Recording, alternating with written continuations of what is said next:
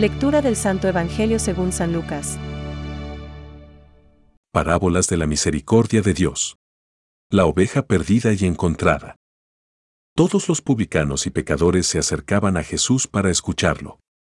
Los fariseos y los escribas murmuraban, diciendo, Este hombre recibe a los pecadores y come con ellos. Jesús les dijo entonces esta parábola.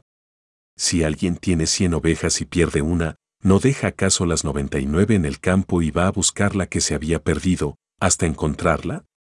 Y cuando la encuentra, la carga sobre sus hombros, lleno de alegría, y al llegar a su casa llama a sus amigos y vecinos, y les dice, Alégrense conmigo, porque encontré la oveja que se me había perdido. Les aseguro que, de la misma manera, habrá más alegría en el cielo por un solo pecador que se convierta, que por noventa y nueve justos que no necesitan convertirse, y les dijo también, Si una mujer tiene diez dracmas y pierde una, ¿no enciende acaso la lámpara, barre la casa y busca con cuidado hasta encontrarla? Y cuando la encuentra, llama a sus amigas y vecinas, y les dice, Alégrense conmigo, porque encontré la dracma que se me había perdido. Les aseguro que, de la misma manera, se alegran los ángeles de Dios por un solo pecador que se convierte. Es palabra de Dios. Te alabamos, Señor. Reflexión.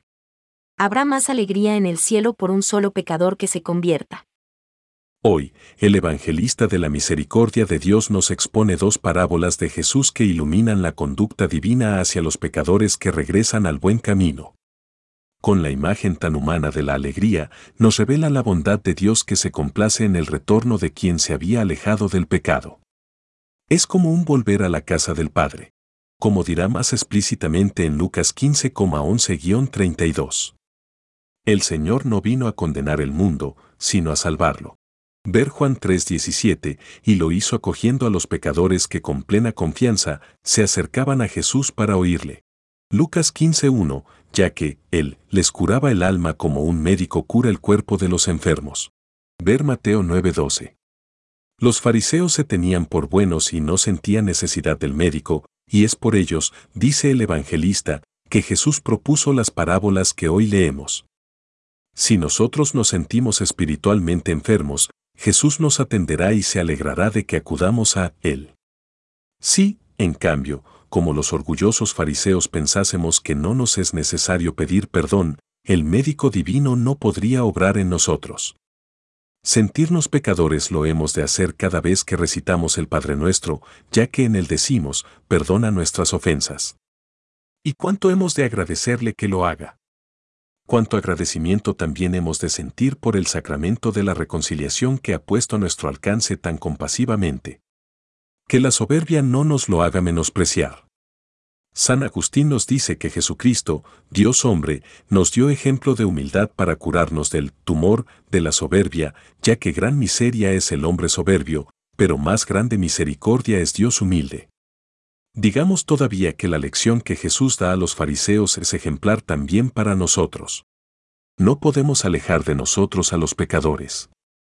El Señor quiere que nos amemos como Él nos ha amado. Ver Juan 13:34, y hemos de sentir gran gozo cuando podamos llevar una oveja errante al redil o recobrar una moneda perdida. Pensamientos para el Evangelio de hoy. Aquí radica la maravillosa misericordia de Dios para con nosotros. En que Cristo no murió por los justos ni por los santos, sino por los pecadores y por los impíos. San León Magno.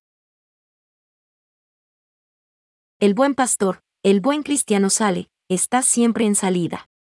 Está en salida de sí mismo, está en salida hacia Dios, en la oración, en la adoración. Está en salida hacia los otros para llevar el mensaje de salvación. Francisco. Los ministros ordenados son también responsables de la formación en la oración de sus hermanos y hermanas en Cristo. Servidores del buen pastor, han sido ordenados para guiar al pueblo de Dios a las fuentes vivas de la oración. La palabra de Dios, la liturgia, la vida teologal, el hoy de Dios en las situaciones concretas. Catecismo de la Iglesia Católica, número 2.686.